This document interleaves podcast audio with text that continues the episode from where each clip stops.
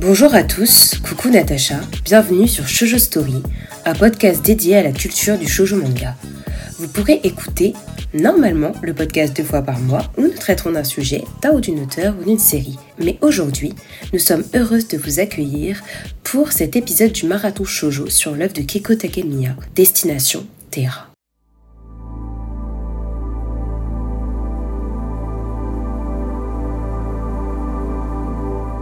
Hello hello, bienvenue à toutes et tous dans ce nouvel épisode du marathon. Alors aujourd'hui, une fois n'est pas coutume, nous reprenons les rênes du podcast avec un manga. Alors je m'excusais déjà pour ma voix qui n'est pas au top de sa forme, mais je suis un petit peu malade, donc vous m'excuserez, j'espère que vous m'entendez bien et euh, que je suis assez euh, précise. mais cette fois-ci, je vais vous parler d'une œuvre d'une auteure que vous connaissez bien chez Story, puisque c'est Keiko Takemiya, avec ce fameux manga Destination Terra, euh, que je vous avais un peu spoilé il y a quelques mois en vous disant que j'avais acheté le premier tome, euh, même si je connaissais déjà l'histoire dans ses grandes bases, mais je n'avais pas pu le lire. Destination Terra, publié l'année dernière aux éditions Naban, c'est un peu le boomerang SF qu'il faut absolument que vous lisiez si vous êtes un assidu, une assidue des auteurs shoujo de l'an 24. C'est un shonen composé de trois tomes bien épais, écrit entre 1977 et 1980. À l'époque, c'était extrêmement novateur, même si pour nous aujourd'hui, on trouve l'histoire empreinte d'un certain classicisme. On connaît l'univers, hein, beaucoup sont passés après dans le cinéma, je vais pas les citer, mais vous les connaissez, le manga, ou même l'animation. Une première adaptation sous la forme d'un film d'animation est sortie le 26 avril 1980 et une deuxième sous forme d'une série télévisée animée de 24 épisodes diffusée du 7 avril 2007 au 22 septembre 2007 au Japon. La série propose un mélange d'un style graphique ancien, donc euh, un peu le style graphique de l'an 24, mélangé aux techniques d'animation plus actuelles. Alors l'histoire de Destination Terra, c'est quoi? Dans un futur où toutes les ressources naturelles de la Terre ont été puisées, une colonie interstellaire a été créée pour permettre aux humains de continuer à survivre dans l'espace. Donc cette nouvelle société, elle est dominée par des ordinateurs qui contrôlent l'intégralité des comportements humains, se débarrassent sans hésitation de tous ceux qui ne répondent pas aux critères établis. Parmi ces humains persécutés, se trouvent eh ben, les mus, qui sont dotés de pouvoirs télépathiques et qui sont obligés de vivre cachés. C'est en reconnaissant un jeune garçon comme leur guide que ces habitants vont tenter de renverser ce système injuste et de retourner enfin sur Terra. Alors déjà, petit reminder sur l'auteur, Keiko Takemiya. Qui est-elle et pourquoi écrit-elle Destination Terra? Qu'on appellera aussi Toward de Terra ou Terrae. Mangaka japonaise, membre du fameux groupe de l'an 24 qui a révolutionné le shoujo dans les années 1970, après la révolution culturelle, Keiko Takemiya est l'une des pionnières du shoujo moderne, celui que vous avez entre les mains, notamment si vous lisez du shonenai et du yaoi, comme son œuvre Kazetoki no Uta, la chanson du vent et des arbres. Cette œuvre a lancé le genre du shonenai, qui est aussi appelé boys love, et son personnage Gilbert aura influencé de nombreux personnages masculins amoureux dans le shoujo après 1980.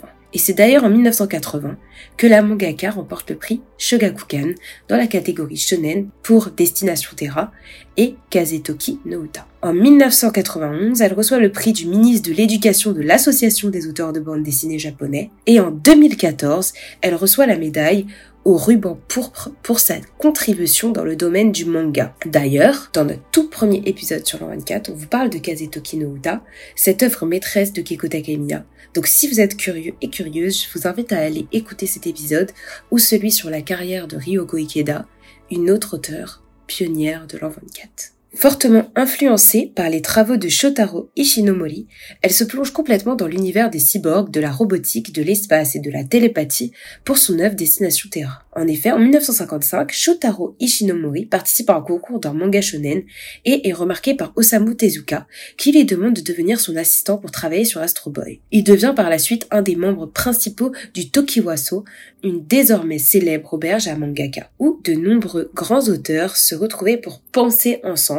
D'ailleurs, il y avait euh, l'auteur de Doraemon, Fujiko Fujio. ça doit vous rappeler quelque chose, je pense, euh, puisque les auteurs femmes de l'an 24, elles ont elles aussi euh, créé ce collectif de femmes exceptionnelles pour repenser la littérature de demain. Donc vraiment, elles ont créé un collectif, un peu comme ces hommes euh, qui travaillaient aussi euh, sur ces questions-là, comment révolutionner le manga de demain. Donc il est le créateur des fameux Cyborg 009, Schoolman, Kamen Rider, Kikaeder, Inazuman. C'est des premières séries en fait de Super Sentai et c'est l'avènement des super-héros dans l'animation. Et les super-héros, eh ben, il y en a dans Destination Terra.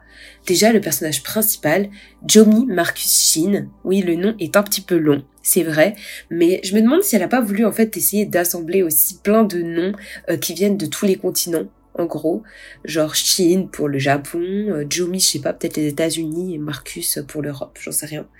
Euh, c'est un peu cliché, mais je pense qu'elle a peut-être voulu faire ça. Qui a 14 ans, et c'est un élève trouble-fête qui va passer sa cérémonie de l'éveil.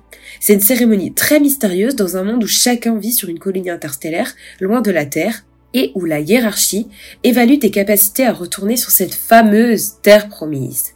Puis son double, Soldier Blue, est un mu, donc un être doué de télépathie, qui va le choisir comme son descendant, celui qui guidera son peuple vers toujours hein, cette fameuse Terre promise. Et enfin leur ennemi, et là, je mets bien des guillemets parce que Keiko Takemiya, dans sa volonté de toujours présenter des personnages ni trop méchants, ni trop gentils, avec des fractures propres à leur histoire, nous propose de faire la connaissance de Kiss Anyan, un jeune homme enrôlé dans leur force spéciale humaine contre les qui cherche à connaître sa propre vérité.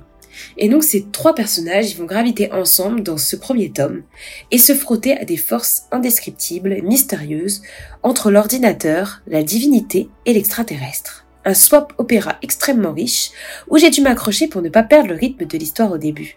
Ensuite, cela devient beaucoup plus simple parce que l'auteur sait faire des reminders, et je vais d'ailleurs vous en lire un passage, comme ça vous aurez vraiment euh, l'aura de l'œuvre. Année XXXX. L'Homo sapiens s'est installé dans tous les territoires possibles, domptant tous les climats, ne trouvant aucun ennemi capable de le contrecarrer dans ce monde, alors qu'au printemps de sa vie, ils bâtirent des mégalopoles parfaites, partirent à la conquête de l'espace. En l'an 3XXX, grâce à la découverte de la vitesse, les humains peuvent parcourir des années-lumière à la recherche de ressources qui viennent désormais à manquer. Malheureusement, et malgré de nombreuses recherches, la seule ressource indispensable, celle de la vitalité de Terra, ne peut jamais être renouvelé et provoque rapidement son déclin.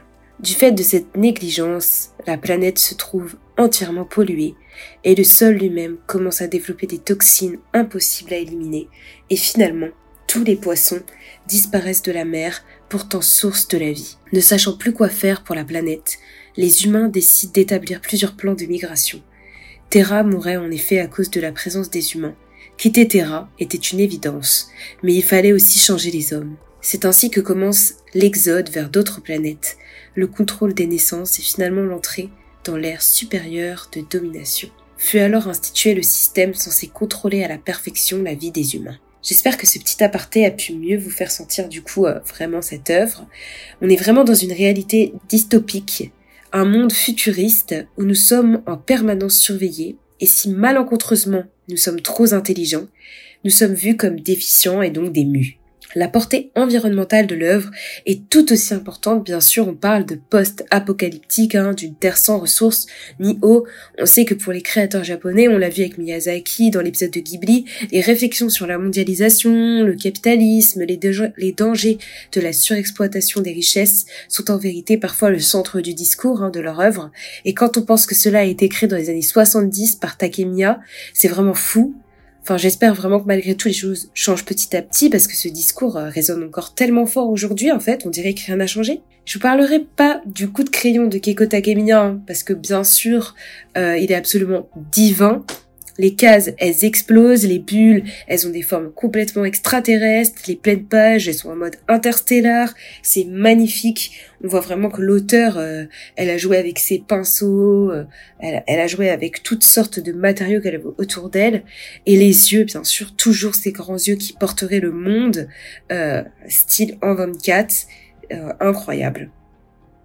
C'est un très bel ouvrage et le travail éditorial de Naban est super bien exécuté. La traduction est superbe, on rentre facilement dans les dialogues même si l'histoire peut être difficile à aborder quand tout commence.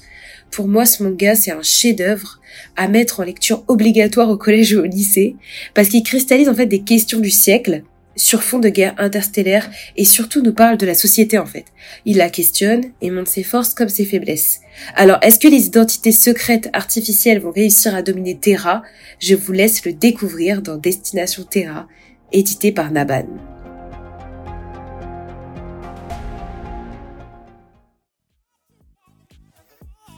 Merci beaucoup d'avoir écouté cet épisode jusqu'au bout. Nous espérons qu'il vous a plu. Et si c'est le cas, n'hésitez pas à le partager et à en parler autour de vous. Vous pouvez également nous suivre sur notre page Instagram Shoujo Story et nous envoyer des petits messages. Nos DM sont toujours ouverts pour qu'on échange ensemble. Vous pourrez également retrouver les épisodes sur toutes les plateformes de streaming ainsi que sur notre chaîne YouTube et tout ça gratuitement. Portez-vous bien et à la prochaine. Ciao